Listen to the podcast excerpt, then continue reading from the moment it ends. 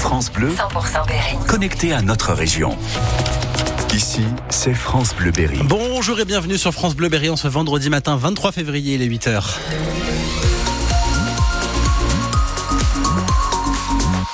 Et toute l'info, c'est avec vous, Emeline Ferry. Et quelles sont les prévisions météo Mossad, du gris, de la pluie, du vent. Voilà le programme pour cette journée de vendredi et pour le week-end, avec des températures entre 3 et 5 degrés ce matin, jusqu'à 10 degrés cet après-midi. Si vous prenez le train ce matin depuis la gare de Châteauroux en direction de Paris, notez que le train de 10h15 accuse déjà un retard d'une heure. Ils vivent un vrai cauchemar depuis deux ans. Depuis que la guerre a éclaté dans la nuit du 23 au 24 février 2022, plusieurs millions d'Ukrainiens ont dû fuir leur maison, leur pays, attaqués par l'armée russe. Certains ont trouvé refuge en Berry, loin de leurs proches. Ina, 34 ans, s'est installée à Vierzon avec son mari et leurs deux enfants. Michel Benoît l'a rencontrée. Ina a créé un salon de manucure à Vierzon, un traducteur sur son portable pour échanger avec ses clientes. C'est une roulette à la main qu'elle prodigue des soins à Cindy. Sa ville était occupée, elle est restée un mois euh, cachée avec son mari et ses enfants. Et dès qu'elle n'a plus entendu de bruit dans la rue, ils ont pris la voiture et ils sont partis. Ina vivait dans l'est de l'Ukraine, sa ville est occupée par les Russes. Elle était manucure là-bas et son conjoint agriculteur. Il a été embauché chez un viticulteur près de Vierzon. Leur garçon de 14 ans et leur fille de 12 ans vont au collège, tout se passe très bien. Ils aimeraient bien y retourner parce qu'ils ont quitté toute leur famille qui est là-bas. Là-bas, ils avaient une maison, ils avaient une entreprise qui fonctionnait, mais ils pensent à l'avenir de leurs enfants et là-bas, l'avenir n'est pas du tout possible. Donc pour le moment, ils préfèrent rester ici. Quand on lui demande comment elle voit l'issue du conflit, l'émotion étreint Ina. Elle aimerait tant que les combats cessent. Je crois que cette guerre ne peut se terminer que par des négociations pacifiques. C'est une guerre simplement pour la survie. Une paix à quel prix Cindy est admirative devant le parcours d'Ina. Elle a quitté un pays en guerre, elle a caché ses enfants. C'est une maman qui est extraordinaire et c'est une professionnelle. euh. Je la suis, je la quitte pas. Très gentille. Témoignage à retrouver sur francebleu.fr. On vous met également le contact de l'association Solidarité citoyenne franco-ukrainienne. Elle récolte des dons depuis deux ans et a toujours besoin de piles, de lampes, de bougies, de médicaments à envoyer. L'actu ce matin, c'est aussi cette mauvaise nouvelle pour les salariés Wheels. Ce n'est pas une surprise, ils s'y attendaient, mais leur usine à Dior vient d'être placée en redressement judiciaire. C'est la quatrième fois en dix ans pour le dernier fabricant français de Jean Talus. La trésorerie est toujours fragile, même après le dernier achat il y a deux ans, ce qui a poussé l'État à suspendre ses aides et conduit donc à cette situation. Le pire a tout de même été évité, estime Harold Huvar. Il est vice-président de la région en charge de l'économie.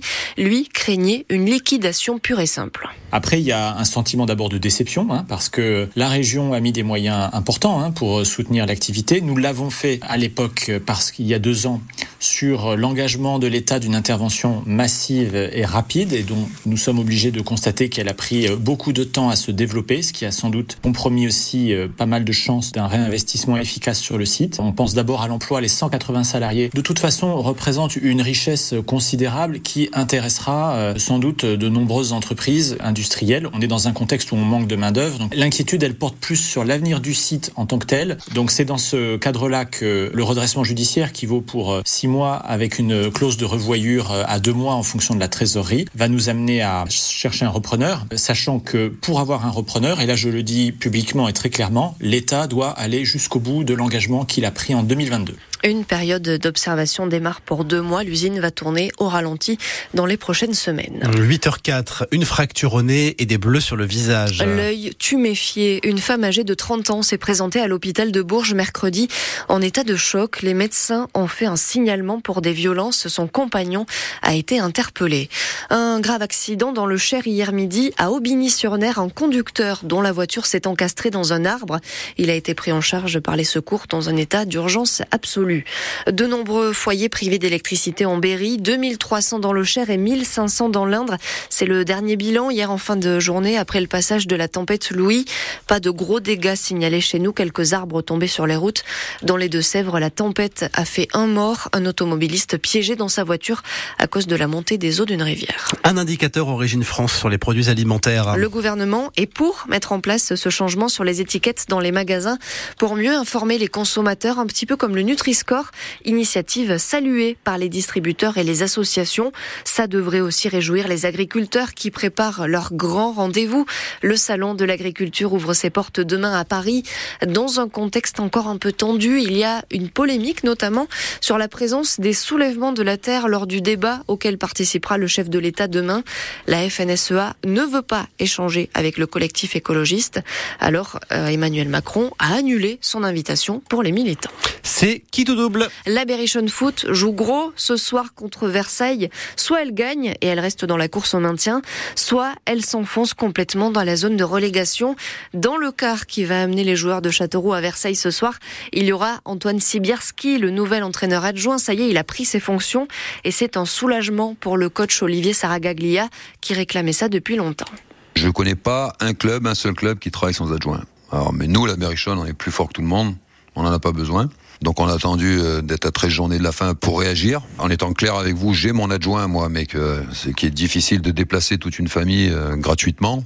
Quand euh, Benjamin m'a appelé après le match de Nîmes, en toute transparence, je lui ai dit que si tu veux un choc, il faut virer l'entraîneur. Donc il me reste 17 mois, on se met d'accord. Et là, tu, tu vas créer un choc, mais bon, apparemment, il n'était pas pour. Donc déjà, je, je l'en remercie. Je pense qu'aussi 17 mois à payer, c'est pas le bon moment pour le club. Il y a ça aussi.